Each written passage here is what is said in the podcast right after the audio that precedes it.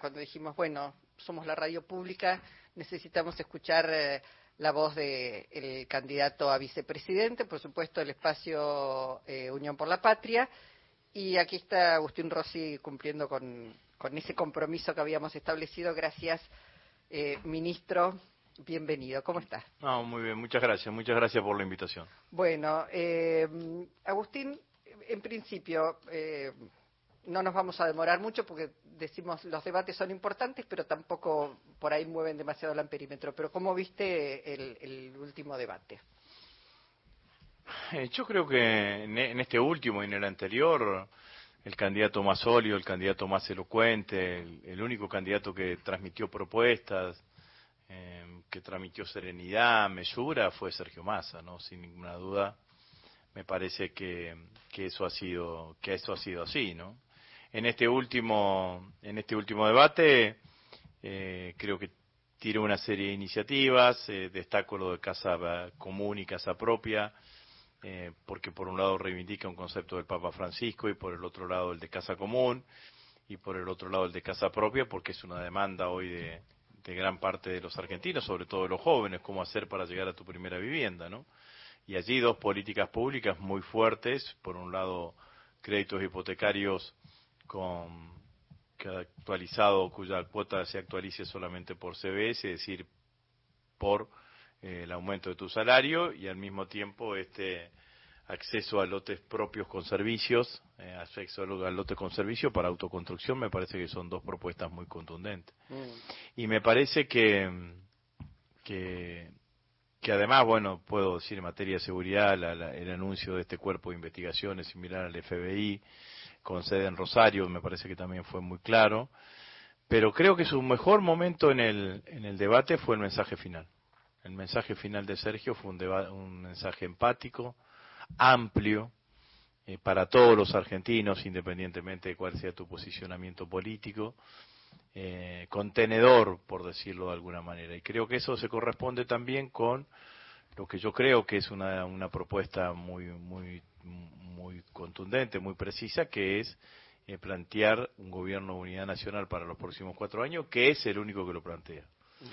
Y cuando te plantean gobierno de unidad nacional, claro, rápidamente todo el mundo está tentado a poner el nombre y apellido. Yo digo gobierno de unidad nacional entre quienes, entre los que defendemos la salud pública, los que defendemos la educación pública, entre los que queremos una universidad no arancelada, entre los que creemos en la justicia social, que defendemos la vigencia de los derechos humanos, que confiamos plenamente en la democracia como sistema de vida y como forma de vida que eligió la sociedad argentina para, eh, para vivir, que creemos en la movilidad social ascendente. Bueno, me parece que hay una cantidad de valores con los cuales los argentinos se construyó esta sociedad que hay que tenerlo en cuenta. Pero perdóname, está, está bien aclarar eso porque uno dice, ¿hay límites en esa unidad? Digo, sí, con los que creemos en la democracia. Con... Bueno, después tenés, después tenés los negacionistas, ¿no? los que niegan la democracia, niegan la dictadura, niegan que hubo tortura, niegan que hubo violaciones, niegan los derechos humanos, niegan la, la, el, cambio climático, eh, niegan la disparidad eh, entre hombres y mujeres, la brecha de, género que existe en el mundo laboral. Hoy recibieron una cachetada, ¿no? Porque el, Nobel se lo dieron justamente a una economista especializada en analizar la, brecha de género o brecha salarial entre hombres y mujeres. Así que me parece que eso sí está, que eso sí está absolutamente claro. Por otra parte, yo creo que además la respuesta de Massa es la única respuesta inteligente ante eh, un hecho nuevo, ¿no? Porque la Argentina desde el 2008, después del conflicto del 125, se construyó a través del anti. El anti lo construyeron ellos, construyeron y el que lo capitalizó fue Macri, ¿no? Pero el antikirchnerismo, el antiperonismo lo construyeron fundamentalmente ellos. Nosotros, con Néstor y con Cristina, siempre pensamos en que había que construir un escenario de unidad nacional amplia, ¿no? Primero la transversalidad, acuérdense, la convocatoria de Aníbal Ibarra, los socialistas, eh, eh, a una cantidad de dirigentes. Y después cuando Cristina gana en el 2007, habla de la concertación plural. Y de hecho, no solamente Cobo fue el vicepresidente de Cristina, sino que muchos gobernadores, eh, muchos gobernadores radicales en ese momento apoyaron la fórmula Cristina Cobos. Entonces, a mí me parece que, que ante, ante un hecho que es que te aparece una expresión de ultraderecha, eh, fascista, claramente. Yo sé que no les, gusta cuando yo digo fascista, pero yo lo digo igual. Es una, una, ultraderecha, una ultraderecha fascista.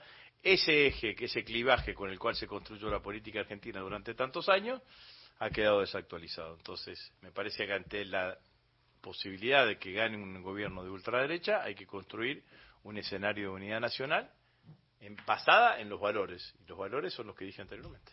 Rosy, estaba pensando, bueno, hace unas horas eh, dijiste en una entrevista que, mm, que si Milei llega a ser presidente va a indultar a los represores. ¿Estás convencido de que.? Sí, no lo van lo que, el camino que van a buscar es el camino que buscó Milei en la. Eh, que dijo Milei en Santiago del Estero. Milei dice: esto fue una guerra, por lo tanto no hay terrorismo de Estado. Si no hay terrorismo de Estado, no hay plan sistemático. Eh, si no hay plan sistemático, no hay lesa. Si no hay lesa, son delitos comunes y ya prescribieron.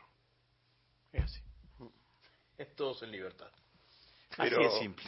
Eso que necesitan una declaración constitucional, una declaración de la justicia, eh, que seguramente interpondrán ellos o buscarán ellos o buscarán la forma de hacerlo, pero ese es el plan. Con esta corte imaginas que eso podría ser posible. No sé si es posible o no, pero digo que ese es el plan. No sé si podría ser. Rosenkrantz seguro que sí, los otros no sé, pero pero digo que ese sin duda que ese es el plan.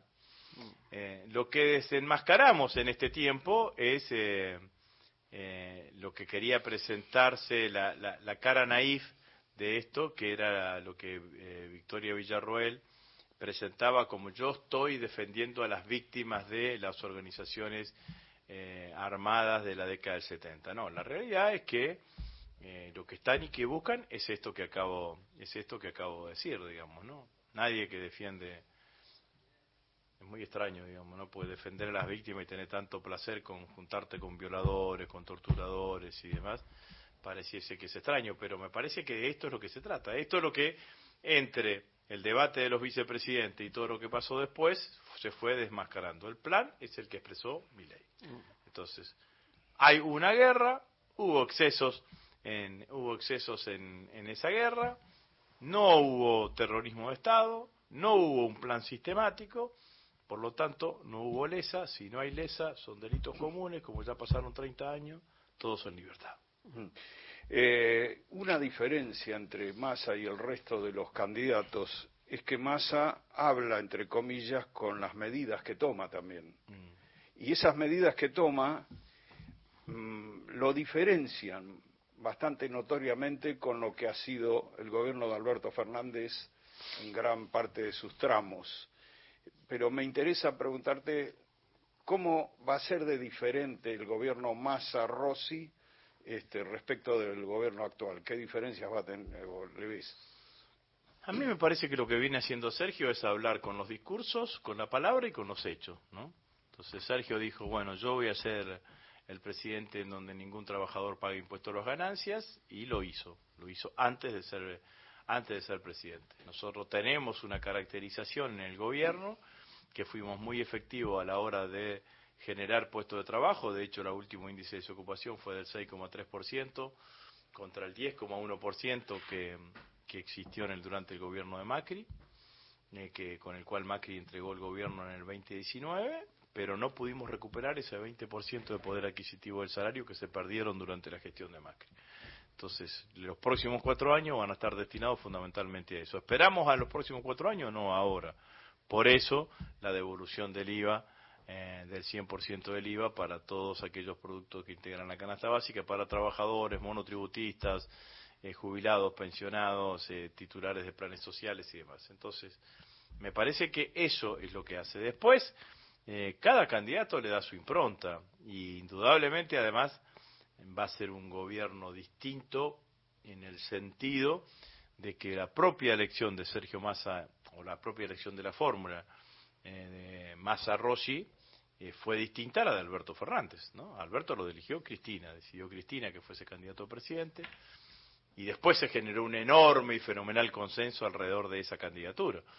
la designación nuestra fue una designación mucho más colegiada, mucho más hablada, mucho más trabada, si se quiere, en un determinado momento, que dio finalmente este resultante. Entonces, me parece que el funcionamiento de la coalición también va a ser distinto. Mm.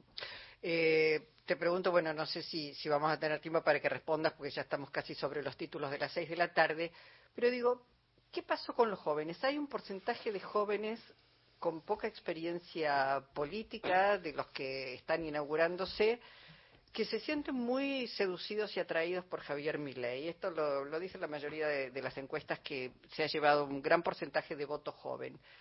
¿Qué le faltó en todo caso al frente de todos, Unión por la Patria en su momento? Eh, ¿Qué faltó de educación? ¿Qué, ¿Cómo ves ese fenómeno? ¿Qué en todo caso se puede hacer para recuperar ese voto joven en todo caso? Porque la sensación es que no advierten este peligro. Vos decías, no les gusta que utilice la palabra fascista, pero bueno, está describiendo no, un pero, pero, pero bueno, eh, muchos de esos jóvenes tienen una, una idea de yo no tengo nada, así que no pierdo nada, ¿no? Viste, cuando vos le hablas de los derechos, entonces ellos imaginan el aguinaldo, eh, las vacaciones pagas, las licencias por enfermedad, que además lo, con mi ley los trabajadores registrados lo van a perder seguramente, pero me parece que todos esos derechos adquiridos van a decir, eh, eh, pertenecen a un mundo en donde yo no estoy, dice el joven, ¿no?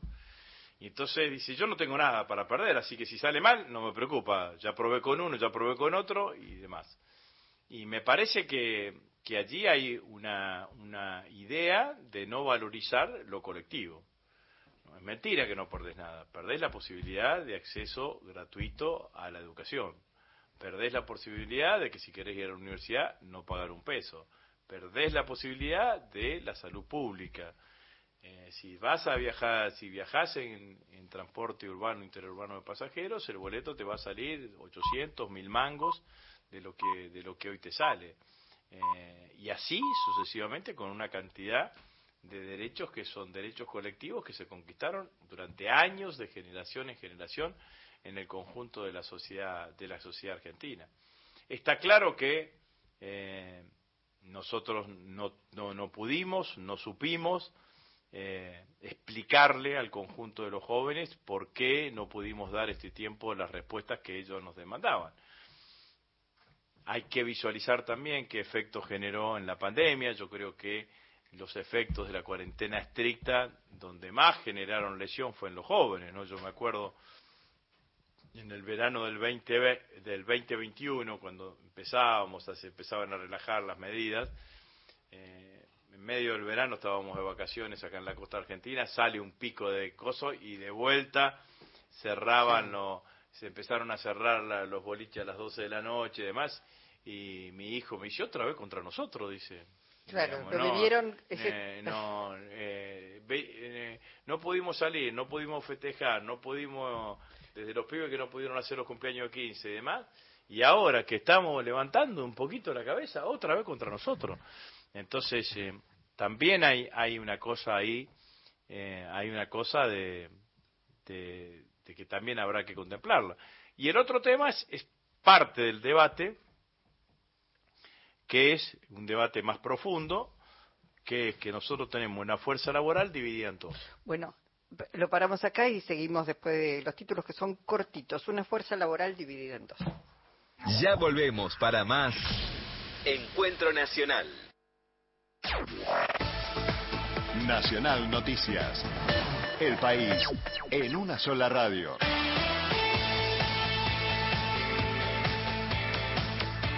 En la República Argentina es la hora 18 y un minuto. Reiteramos, el gobierno ordenó activar de manera urgente un plan para repatriar a argentinos en Israel. Así lo dispuso el ministro de Defensa, Jorge Tayana, tras el ataque del grupo islamista Hamas en Israel. El canciller Santiago Cafiero informó que son 235 los argentinos inscritos en el registro de evacuación en Tel Aviv, mientras los muertos llegan a cuatro y otros cuatro permanecen desaparecidos. Por redes sociales, el diplomático argentino indicó que para inscribirse hay que anotarse en consultas argentinos Israel, todo junto, arroba mresic, Ministerio de Relaciones y de la Cancillería, mresic.gov.ar. Además, el Consulado General en Tel dispone de un número de teléfono de emergencias al cual se puede acudir. Es signo positivo 972 52 597-8359. Reiteramos, 972-52597-8359. A todo esto, la Unión Europea informó que pondrá bajo revisión urgente sus programas de asistencia financiera a Palestina a fin de evitar, dicen, que ese dinero contribuya a solventar ataques contra Israel. Desde Esquel, Daniel Filmus expresó que Sergio Massa participará de la segunda vuelta electoral. En el marco de la Semana de la Ciencia, llegó a Esquel el ministro de Ciencia, Tecnología e Innovación de la Nación, Daniel Filmus, quien formuló declaraciones políticas a la prensa asegurando que el candidato Sergio Massa estará en la segunda vuelta, estará en el balotaje. Estamos seguros que el resultado de las pasos es para definir candidaturas. Con las candidaturas en concreto se va a definir quiénes son los dos candidatos, candidatas que van a estar en el balotaje y para nosotros va a ser muy bueno que la sociedad siga acompañando un proyecto que implica no solo mayor crecimiento, sino también mejor distribución de los beneficios que significa ese crecimiento. Andrés Campos, Nacional Esquel. Deportes. Con Agustín Domper. Gracias Darío, se completa la fecha número 8 de la Copa de la Liga, ya están jugando Arsenal y Banfield en Sarandí, igualan 0 a 0, lo mismo que Barraca Central y Colón en el comienzo del partido, recordemos 20-30, Vélez recibe Atlético de Tucumán. Datos del tiempo. En Puerto Mitre, Islas Malvinas, la temperatura actual es de 9 grados 4 décimos, la sensación térmica 4 grados 9, la humedad 43%, el cielo está cubierto. En Buenos Aires tenemos cielo despejado, 28 grados la temperatura, 34 el porcentaje de la humedad. Informó la radio pública en todo el país. Más info en radionacional.com.ar. Es Radio Nacional, tu vida, tu identidad es mucho más, es nacional. Estás escuchando Encuentro Nacional.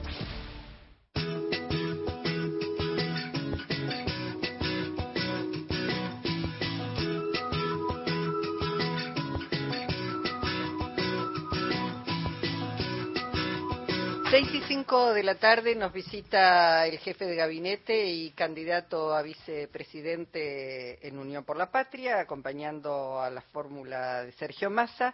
Y te habíamos interrumpido, Agustín, decías, bueno, y otro, otro fenómeno que hay que explicar es una fuerza laboral dividida en dos.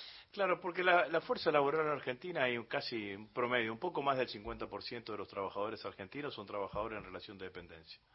Esos trabajadores tienen una cantidad de derechos, como los que trabajan acá, digamos, ¿no? Eh, vacaciones pagas, licencia por enfermedad, licencia por paternidad, eh, eh, medio aguinaldo, eh, bueno, aguinaldo completo, bueno, una cantidad de derechos que les surgen de los convenios colectivos de trabajo y de las leyes que están establecidas en la Argentina. Después tenés otro 50%, que son los monotributistas, los cuentapropistas, los autónomos y los y, y los informales absolutamente, que no tienen ninguno de los derechos. Eh, y en el caso específico de los monotributistas, tenés eh, compañeros que hace 20 años o 15 años que son monotributistas. Entonces vos te imaginate esta fotografía, digamos, ¿no? Dos hermanos, uno que trabaja en una metalúrgica y otro que trabaja de monotributista porque es electricista y hace tarea de electricista. Llega eh, el mes de julio y, y uno cobra el aguinaldo y el otro no. Y uno tiene, eh, se van de vacaciones los dos juntos y el que se va de vacaciones sabe que cuando vuelve le pagan el sueldo y él sabe que tiene que ahorrar o recuperar después porque no factura durante, durante esos 15 días. Entonces, ese es un debate que nosotros tenemos que dar. ¿Por qué sale a partir de los pibes? Porque la mayoría, una gran parte de los pibes, la primer, el primer laburo que tienen son de monotributistas. Claro. Eh, Los pibes de los, de los rapi. Claro. Son, son, son monotributistas y en muchos lados son monotributistas. Entonces yo creo que ese es un tema que es un debate que tenemos que, que dar, que la Argentina tiene que dar en los próximos en los próximos tiempos y tiene que animarse a dárselo, digamos, ¿no? Porque nosotros tenemos que animarnos a extender derechos, así como en algún momento Cristina dijo, bueno, las asignaciones familiares no la van a cobrar eh, solamente aquellos trabajadores que están en relación de dependencia, sino que lo van a cobrar todos los, tra- eh, todos los trabajadores, y ahí nació la asignación universal por hijo, hay que pensar en eso. Hay que pensar, porque el monotributo nació como una categoría transitoria. Vos eras monotributista un par de meses, un año, dos años, y- Hasta que te- hasta que después te... No sucedió. Entonces, Cambió el mundo del eh, trabajo, cambió el mundo del trabajo. Entonces también. me parece que ese es un debate que claramente tenemos que dar y me parece que allí también hay una cuestión de los hay una cuestión de los eh, de los jóvenes de los jóvenes que hay que analizar. Y el otro tema que no es menor tampoco y que tiene que ver con la pandemia es el crecimiento de las agrupaciones de ultraderecha en el mundo.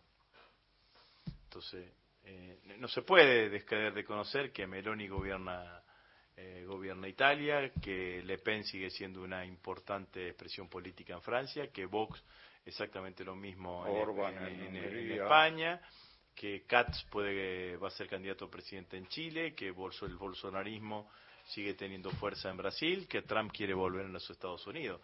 Entonces, todo eso existe, digamos, ¿no? Y existe de las peores expresiones, y hay organizaciones de ultraderecha y están, eh, con- inclusive, bueno, con, con, con influencias en algunos sectores de la Iglesia, por más que critica, la crítica de Milei a Francisco eh, no es inocente, digamos, no es para favorecer a aquellos sectores de la Iglesia que están en contra de Francisco. En contra de Francisco. entonces, entonces me parece que eh, todo, todo, todo ese escenario también hace que apa- exista esta, esta posibilidad en este, en este marco, ¿no? Bueno, y obviamente que, también para decirlo autocríticamente, eh, ni el gobierno de Macri dio soluciones, ni nosotros dimos las soluciones que habíamos prometido que íbamos a dar. Hay una ausencia de la que quiero hablar que me llama la atención. En los dos debates estuvo ausente el tema del magnicidio, cuando apenas, el intento de magnicidio, cuando apenas pasó un año, poco más de un año de ese intento. Digo, en una sociedad donde intentan matar a la vicepresidenta o a una figura de semejante investidura, este, habría una conmoción y sin embargo hubo un silencio, no pareció tema que nadie quisiera sacar, salvo cuando Massa anoche le contestó que, ya no pidió la renuncia de, de- de de Milman, Milman. ¿no? Pero ¿no te llama la atención que apenas a un año de semejante hecho que Argentina en 40 años de democracia no, no registraba, este, no sea tema de, esté fuera de agenda el tema? Sí, sí, yo creo que desde un primer momento la Argentina no sobre, no dimensionó adecuadamente ese intento de magnicidio. Fue más dimensionado afuera eh, que, que acá en la Argentina. Yo recuerdo que a los a los meses eh, o al año si- siguiente o a principios de cuando fueron las elecciones en Estados Unidos, las elecciones intermedias en Estados Unidos, sucede un ataque a la casa de Nancy Pelosi, en ese momento presidenta de la Cámara de Representantes, que terminan atacando al marido de Nancy Pelosi con una masa, con un martillo, y le pegan en la cabeza, lo cual termina obligando a Nancy Pelosi a retirarse de la vida de la vida de la vida política. Eh, y había editoriales de, de los principales diarios norteamericanos y ponían en la misma línea de gravedad lo que había sucedido con Nancy Pelosi, el intento de asesinato con Cristina, el asesinato del anteriormente del ex premier japonés, que son todas acciones de grupos de ultraderecha eh, que están vinculados. Ahora vos fíjate que con el asesinato, con el intento de asesinato de Cristina, eh, eh, la, la, la chica Ul- Uliarte era, Brenda, Sí, Brenda Uliarte. Brenda Uliarte involucra a Montiel como parte de Revolución Federal. Revolución Federal está claramente incorporada a las filas de Milei, digamos, ¿no? Entonces, eh, y, y Bullrich no condenó abiertamente el intento de magnicidio a Cristina. Y con financiamiento que Y la jueza con, se... con eh, financiamiento y bueno y lo de se y lo de- resiste a y lo de. Milman eh, claramente es un hecho gravoso no Eh, cuando aparece esta chica la colaboradora Milman dice me llevaron a la oficina de Patricia Burri y ahí me resetearon el teléfono mm. entonces alguna vez va a dar un- alguna explicación Bullrich de eso van a dar alguna explicación pero bueno yo imaginaba que ante un intento como fue el intento de Cristina lo que íbamos a recibir era una respuesta de la política similar a la que eh, tuvo la, el conjunto de la dirigencia política que cuando fue el intento de golpe cara pintada en 1987 y en donde todo el peronismo se abroqueló detrás de Raúl Alfonsín para defender la democracia. ¿Y eso qué generó? Generó que los ulteri- ulteriores intentos cara pintada siempre fuesen de menor impacto. Rico en Montecasero, después en Eileen, siempre fuera hasta que se terminaron diluyendo. Al no haber una condena contundente acá durante, en el caso de Cristina, bueno, me parece que merecía claramente eso, ¿no? Agustín, viene una nueva etapa en el Partido Justicialista, digo, ganando o perdiendo, viene una nueva etapa, eh, digo, en el Partido Justicialista. No es lo mismo para los peronistas ganar o perder, ¿eh? Pero Quiero- está- no, quiero- está quiero claro. aclarar, pero- digamos, no, ¿no? no, este, eh, está claro que no es lo mismo. De todas maneras, digo, un partido justicialista, uno ve esta última etapa de la campaña, eh, ves a, obviamente, los candidatos, pero a mucha gente militando el triunfo de Unión por la Patria. Sí, Entonces, en esta en esta etapa nosotros lo que vemos es eso. cuando digo, viene un nuevo PJ, un, un- un nuevo frente, digo, algo que tiene que ser rediscutido nuevamente, porque además los tiempos son diferentes. Seguramente, seguramente. Eh, no sé qué, pero bueno, y tampoco también digo, una cosa es que ganemos y otra cosa que perdamos, ¿no?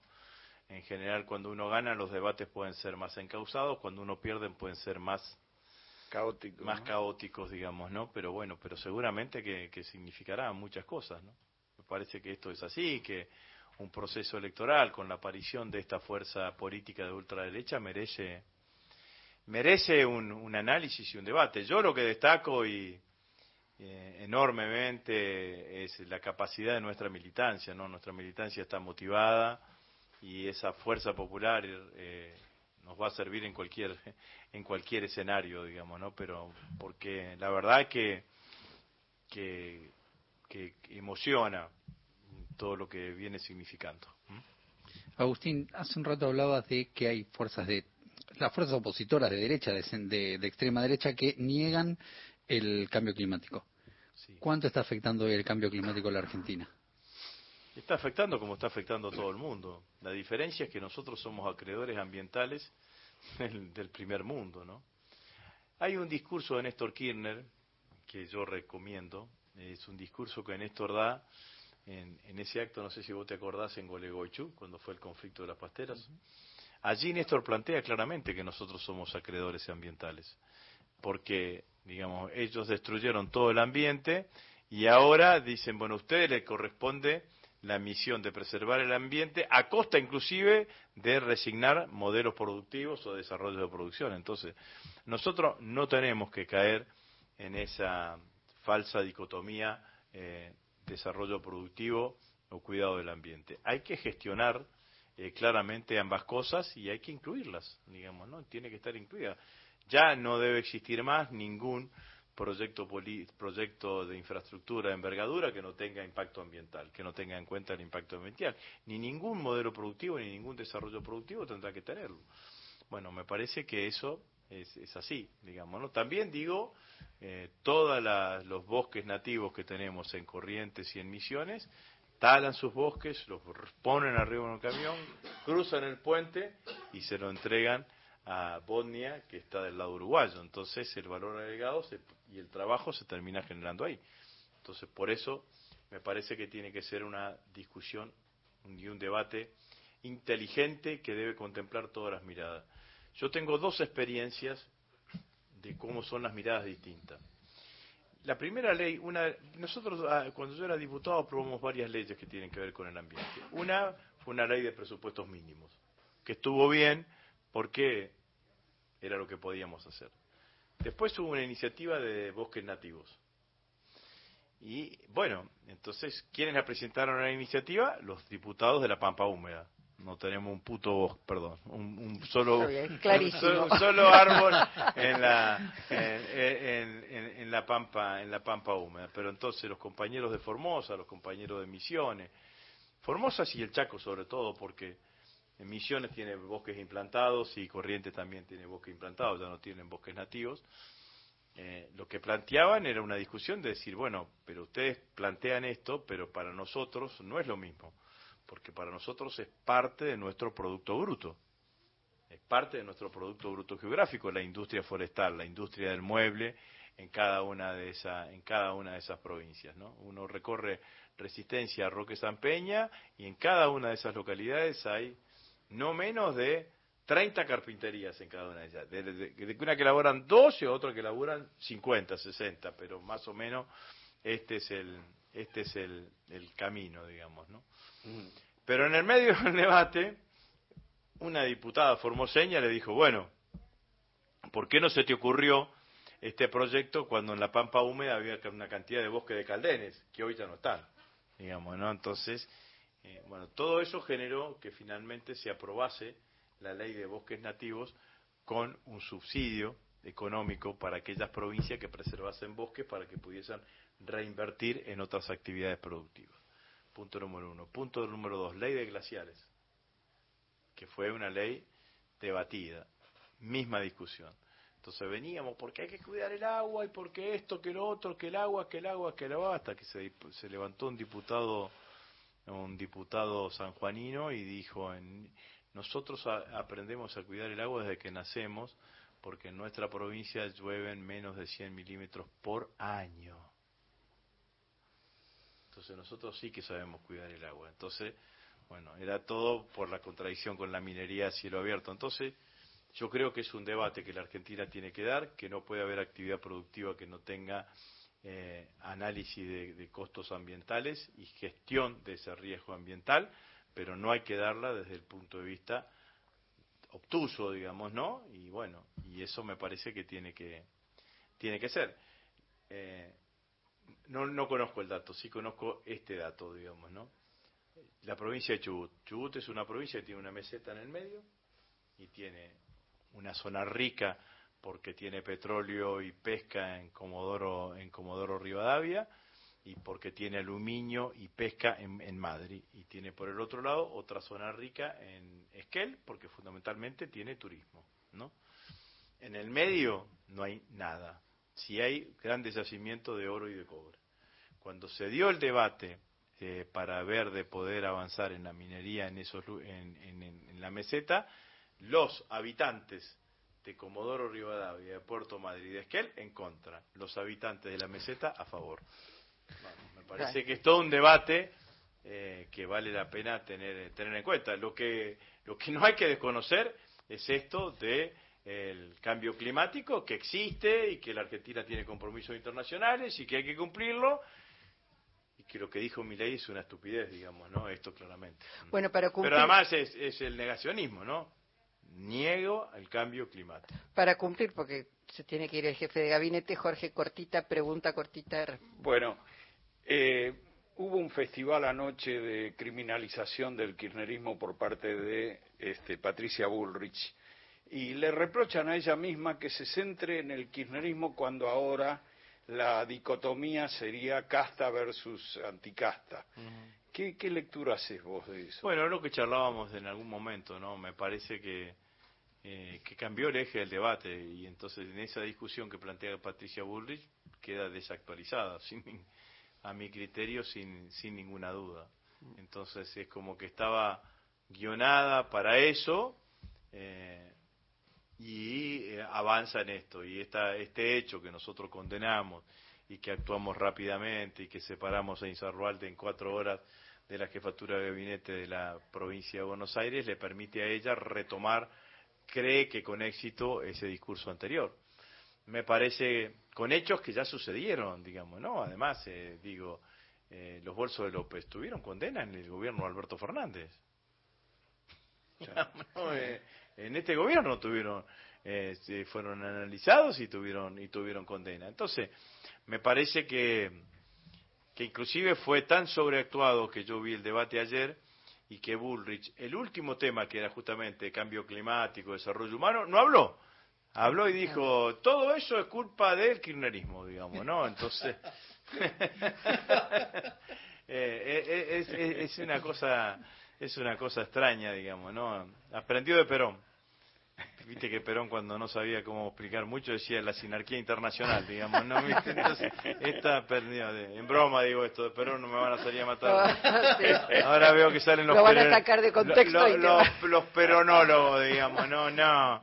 No, pero bueno, era una frase de Perón que uno, yo cuando empecé a leer a Perón decía sinarquía internacional, ¿qué es la sinarquía? Era tan amplio, pero era la construcción de un enemigo en el momento preciso, digamos. ¿no? Entonces ella te tira eh, eh, esa esa cuestión, digamos, ¿no? Así que, pero bueno, nada más que eso, digamos, ¿no? Me parece que me parece que, que fue eso y que que en el debate de ayer eh, eh, el que hizo propuestas eh, razonables, eh, practicables, que se pueden implementar en forma inmediata fue Sergio Massa. Y yo digo algo más, eh, eh, que lo vengo diciendo desde ayer, cuando miraba el debate. eh, eh, el próximo presidente va a convivir con dos guerras, Rusia y Ucrania, y lo que está sucediendo ahora en, Israel y, Palestina en la franja en la franja de Gaza. Eh, pareciese que es un momento para tener un presidente que tenga serenidad, que tenga mesura, que tenga equilibrio, por sobre todas las cosas, además de capacidad, conocimiento, voluntad de trabajo y una cantidad de ideas. Y que claramente más representa esos valores, sin duda, que Sergio Massa. Y que pueda mensurar el mundo multipolar que viene, claramente. Pero claramente, porque lo que está sucediendo ahora es, eh, y, y esta, esta aparición de multiplicidad de conflictos, es porque hay en el mundo una discusión de un liderazgo. ¿Cómo se va a ordenar el mundo del futuro? Durante años después de la finalización de la Guerra Fría estuvo ordenado a partir de los Estados Unidos. Hoy aparece otro actor, que es China.